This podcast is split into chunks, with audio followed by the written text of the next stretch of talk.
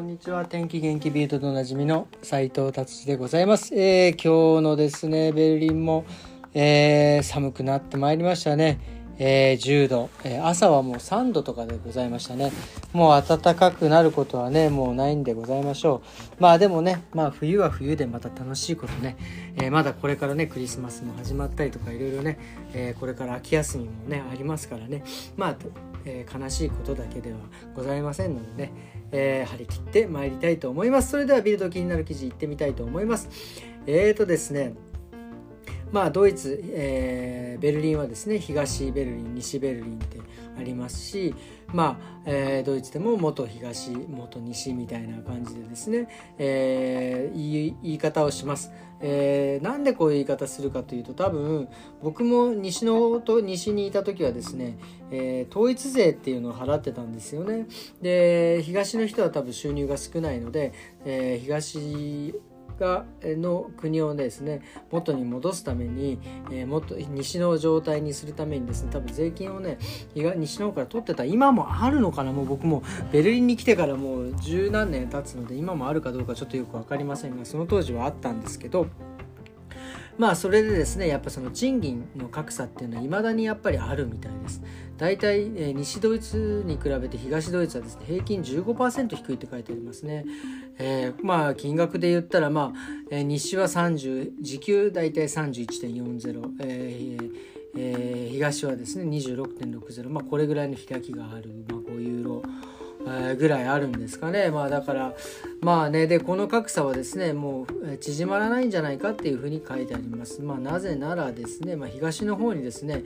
それだけ、えー、多く支払えるだけのですね企業がないというようなことですね。まあまあベルリンはね、まあ、テスラが入ってきてまあ多少ねテスラも、えー、ちょっと国も絡んでいますのでまあねそっちの方は多分お金が回ってっていっているのかなと思います。まあでもねそうやってちょっとずつでもですねえー、そういう給料体制、えー、時給がですね東の方もですね、えー、上がってくればですね、えー、じわじわと西に追いつくんじゃないかなとは思うんですけどまあその経済学者から言わせるとですねまあ永遠に変わらないって書いてありますね。まあまあねちょっと極端なのかなと思ます。はいじゃあ次行ってみたいと思います。次ですね。次ですね。え鎮痛剤ですね。まああの僕ももう今あんまないけど昔はですねその片頭痛なんかあったりとかしてですねまああのトモパリンとかアスピリンなんかをね飲んでたりとかしておりました。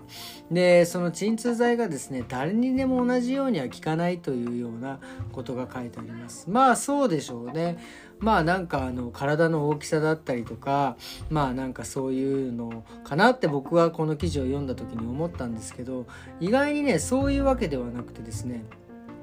あの痛みっていうのはなんか遺伝で決まるらしいですねまあだからまあ簡単に言えばなんかほらね同じ痛さでも痛いってすっげえ痛いって感じる人といやそうでもないっていう人これってもう遺伝なんですってね。なのでなんか遺伝による、えー、その痛みっていうのがですね、え、人によって感じ方が違うらしいです。まあそのいわゆるこれも、えー、タンパク質の問題になるらしいんですけどそのタンパク質が多い少ないその遺伝子の特定の遺伝子の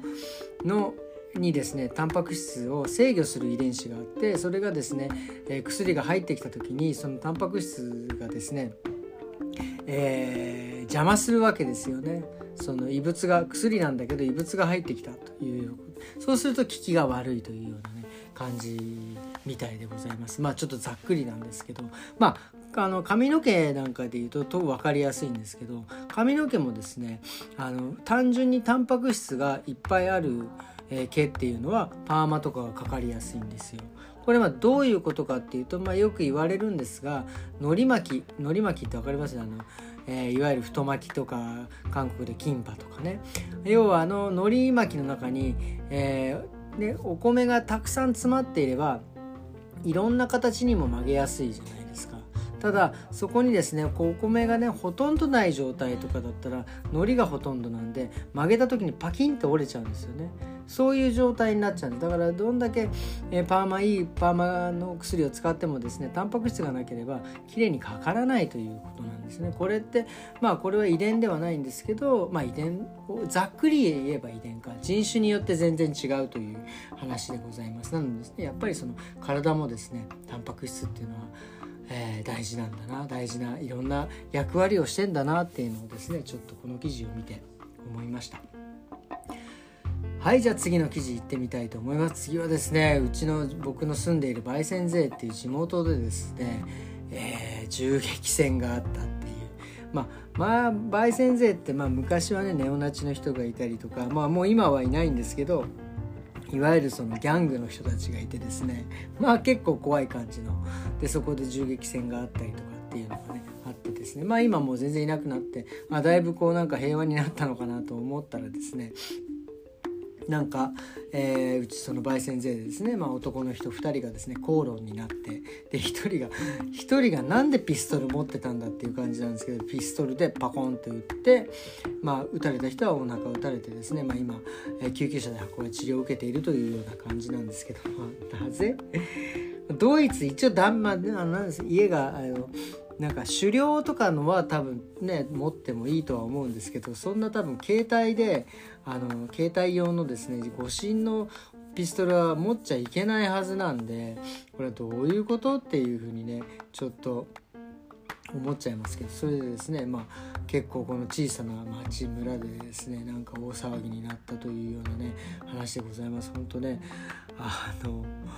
何でもってもうそれだけは不思議ですよね。もうだから本当最近ねまあうち僕もあのこの焙煎税をですねうちのもこちゃんと散歩でちょこちょこ歩いてるんでねなんかねなんか、まあ、突然撃たれることはないと思いますけどちょっと物騒だなって思いました。はいでは、えー、今日はですねこんな感じで、えー、ビルド終わりにしたいと思います。今日はですねまあちょっと本当によた話になってしまうんですがまあお客様ですね本当うちのお客様でまああのよくね来てくれる方ですね。新潟出身の方がいるんですよ。僕もねあの母親がですね新潟出身なんですね。本当に小さい頃よく新潟にね行ってですね、えー、遊んだ記憶がたくさんあってまあね、そういうお話をですねそのこの新潟出身のお客様と本当によくしててねまああの盛り上がる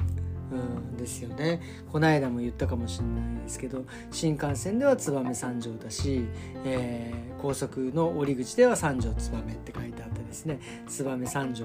えー、燕と三条はですねあんま燕の人と三条の人っていうのはですねこうちょっと気質が違う。今でもあんまり仲良くないですよみたいな。そうなんだってね。でまあその人はですねまあちょっとまあ長岡の方の出身、まあ、新潟のね長岡の方の出身で。でなんか仕事で燕かなんかにもうね新同じ新潟なのになんか燕の人の言葉はわからない。ディスりやがってですね。何言っとんじゃいと思ってね。すごい面白かったんですけど。まあねそういうそれぐらいこうなんかいろいろね。なんか新潟の中でもいろいろあるっていうのがねすごい面白いなと思って。本当ねに僕もね本当もうねなんすかね、まあ、東京もいいんですけど、まあ、住むなら、まあ、夏は暑いし冬は寒いんですけど雪もねすごいし。ただねやっぱ食べ物が本当にもう抜群に違いますよね。うん、新潟のその、まあ、いわゆるのっぺ汁とかっていうのもあるしあとはあの、えーと、草団子？草団子って言わない笹団子？笹団子とかですね。あとは僕全然知らなかったんですけどあの僕もこっち来てからなんですけどなんか新潟はですねなんか、えー、ラーメンのなんか聖地みたいになってですねラーメンめちゃくちゃ有名だって気が付いたらなんかもうラもうなんか新潟といえばもうちょっとなんかラーメンみたいな感じにですねなっててですね、えー、ちょっとびっくり、えー、しました。そしてさらにですねまあまあこれはね新潟の話のあるあるなんですけど、まあね、田中角栄さんっていうねすごい政治家がいてですねやっぱりその方がですねにあの日本改造計画みたいな感じでねした時にですね、まあ、彼は新潟出身なんで、まあ、新潟から東京をね新幹線でつないで本当もうね新潟の人はもうそのおかげで本当に簡単に東京に行けるしまあ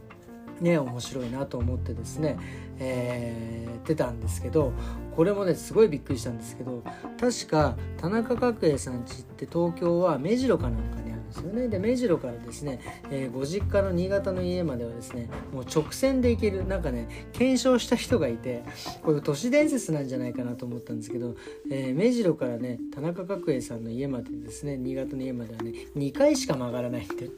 本当かよすげえなって、まあ、そういうふうにね計画したっていうね、えー、お話がねあるぐらいのところでございます。えー、もうなんかね今日は本当それでですね新潟のお話でですねまあお腹いっぱいになってしまってなんか山なんかね住むならなんか新潟もいいなってねあの本当に東京までね1時間半とか2時間で行けるんでなんか用事があったらねそれで行けばいいしでなんかこの間もいつ行った時か新潟行った時もなんかねあのグリーン車のもう一個上のなんかすげえルクサスなクラスがあってなんかそれだとですね本当に1車両に多分4席とか5席ぐらいしかなかった。なんかね僕はそれ乗らなかったんですけどなんかそういうのねルクサスに行けばですね本当快適になんか行けるしですね。なんかあのまあなんかあんまりこう住むところになんか適してないみたいな感じですけどですね。僕はなんかねいいんじゃないかなってこうちょっとね新潟推しで、えー、今日はお話しさせていただきました。ということでですね今日はうーんとえー、18日ですね。こんな感じで終わりにしたいと思います。えーとですねまあ日本東京もね日本もまあぼちぼち寒くなってきていると思いますのでね。皆様あの風邪など、えー、ひかないようにですねコロナもなんかちょっと増えてきてるみたいなのでね手洗いうがいはしてですね自分の身は自分でしっかり守っていただければ、えー、幸いでございます。それではですねまた明日。さようなら。